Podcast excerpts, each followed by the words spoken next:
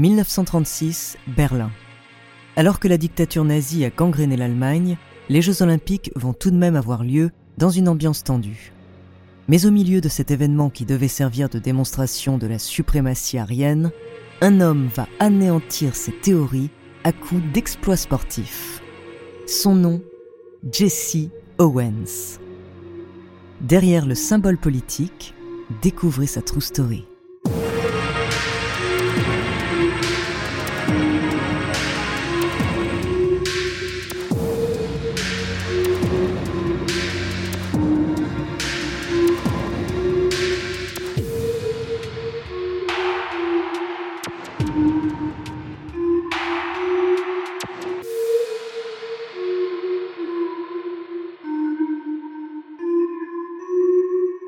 Mais avant de commencer à vous raconter cette histoire extraordinaire, laissez-moi vous présenter notre partenaire.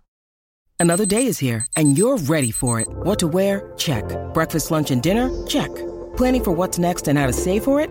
That's where Bank of America can help. For your financial to-dos, Bank of America has experts ready to help get you closer to your goals. Get started at one of our local financial centers or 24-7 in our mobile banking app. Find a location near you at bankofamerica.com slash talk to us. What would you like the power to do? Mobile banking requires downloading the app and is only available for select devices. Message and data rates may apply. Bank of America and a member FDIC. When you need mealtime inspiration, it's worth shopping Kroger, where you'll find over 30,000 mouthwatering choices that excite your inner foodie. And no matter what tasty choice you make, you'll enjoy our everyday low prices, plus extra ways to save, like digital coupons worth over $600 each week. You can also save up to $1 off per gallon at the pump with fuel points. More savings and more inspiring flavors make shopping Kroger worth it every time. Kroger, fresh for everyone. Fuel restrictions apply. Bonjour, ici Andrea, bienvenue dans True Story. Aujourd'hui, l'histoire que je vais vous raconter devrait être celle d'un sportif hors norme, couronné par le succès. Mais, comme sa peau est noire, l'humanité a fait preuve à son égard de ce qu'il y a de pire en elle.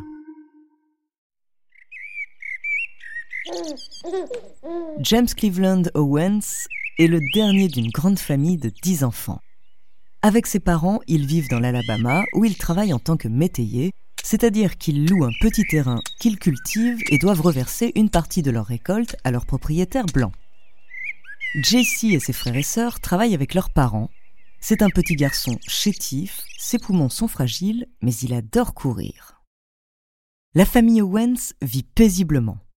Du moins autant qu'elle le peut car la ségrégation est très violente en Alabama. En 1922, alors que Jesse a 9 ans, il déménage donc à Cleveland. L'Ohio n'est pas non plus un modèle de tolérance, mais cela leur permet de trouver du travail un peu plus facilement et un peu mieux payé. Dans sa nouvelle école, JC devient Jesse à cause de son léger accent du Sud que les professeurs ont du mal à comprendre. À partir de maintenant, il restera connu sous ce nouveau prénom.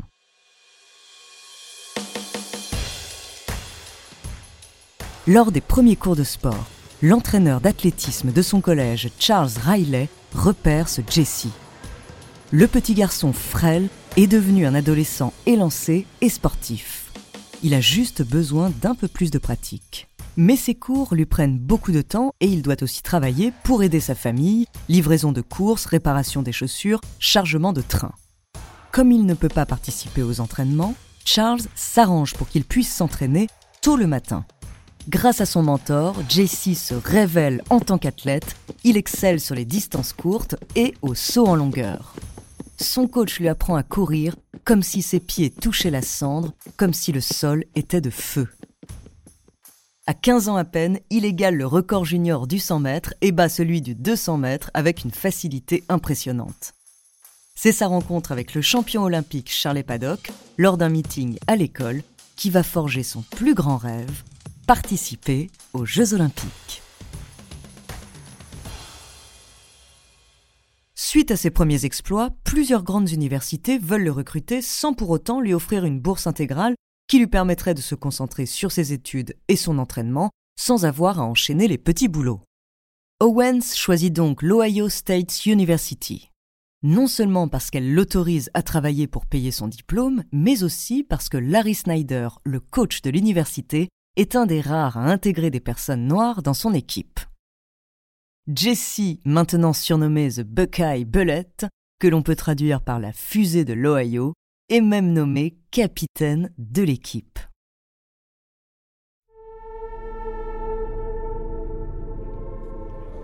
Le 25 mai 1935 a lieu le Big Ten, la finale du plus gros championnat universitaire.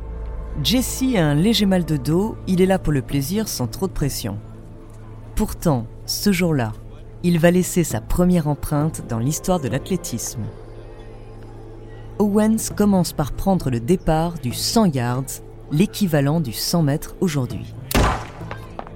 9,4 secondes après, il franchit la ligne d'arrivée en tête en égalant le record du monde. Pour le saut en longueur, il décide de ne faire qu'un essai pour préserver son dos.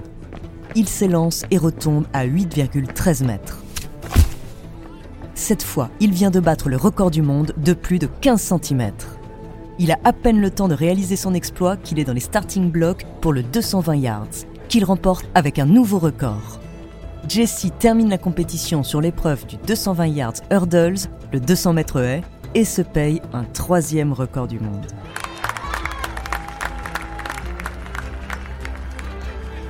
En 45 minutes, Jesse Owens vient de réaliser un des plus grands exploits sportifs de toute l'histoire.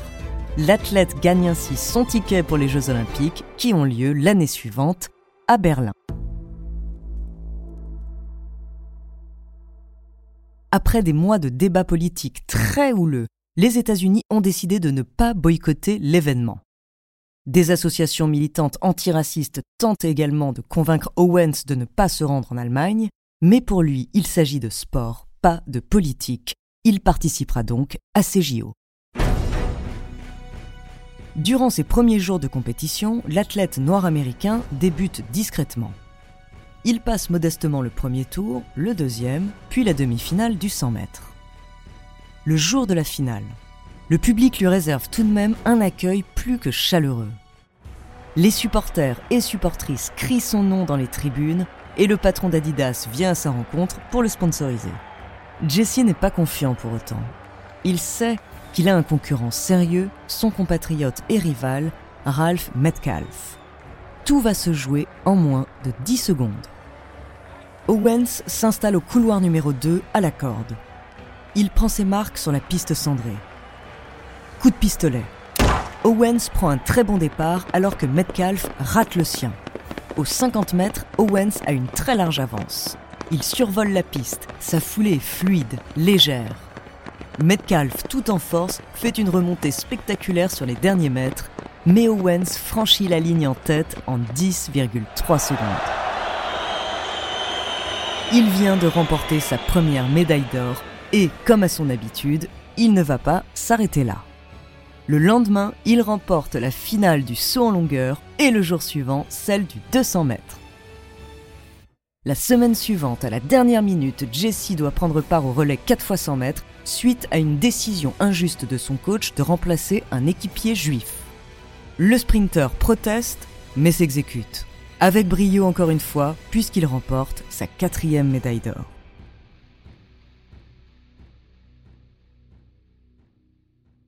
Les performances de l'athlète noir américain ridiculisent les théories d'Hitler sur la suprématie blanche. La légende raconte que le dictateur aurait même refusé de lui serrer la main.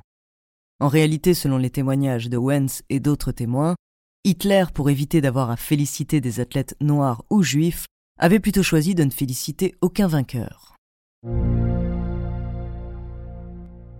L'image de Jesse Owens victorieux devant les nazis fait de lui une icône de la lutte antiraciste. Pourtant, sa célébrité ne va pas l'empêcher de subir la discrimination raciale dont il n'a jamais été vraiment préservé jusque-là. Déjà à l'université, le jeune afro-américain devait vivre hors du campus, réservé aux élèves blancs. Durant les déplacements de son équipe, il se retrouvait seul avec quelques coéquipiers, obligé de trouver des hôtels et des restaurants réservés aux Noirs. Après les JO, les choses ne vont malheureusement pas beaucoup changer. Dix jours après la fin de la compétition, le comité olympique américain le force à participer à une tournée épuisante dans le but de récolter des fonds pour le comité olympique américain. On le balade aux quatre coins de l'Europe, il a parfois à peine le temps de dormir ou de manger, et l'institution se fait clairement de l'argent sur son dos. Au bout de quelques semaines, épuisé et amaigri, l'athlète décide de rentrer aux États-Unis. À New York, il est accueilli comme un roi.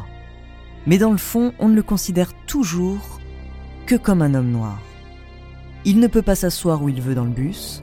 Pour une cérémonie en son honneur dans un hôtel prestigieux, il est prié d'emprunter les escaliers de service.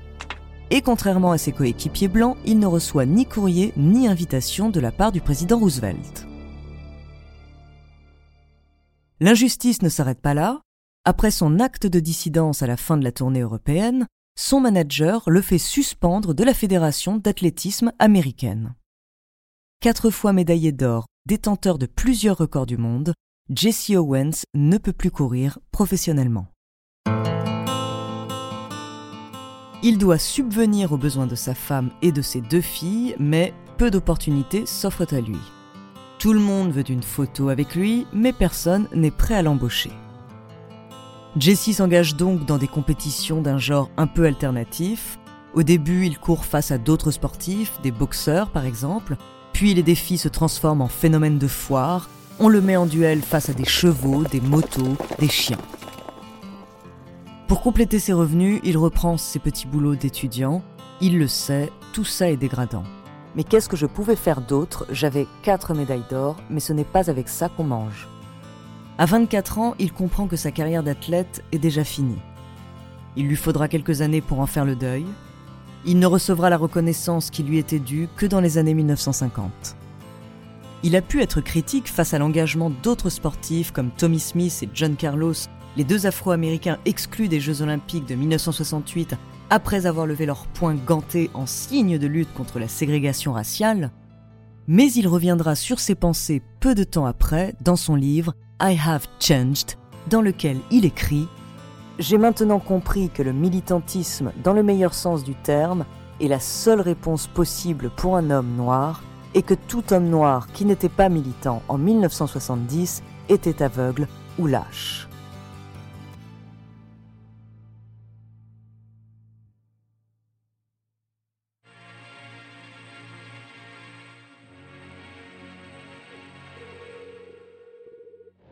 Merci d'avoir écouté cet épisode de True Story.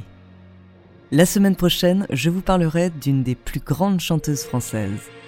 En attendant, n'hésitez pas à nous faire part d'histoires que vous aimeriez entendre sur votre plateforme d'écoute préférée ou alors via la page Instagram ou Twitter de Bababam.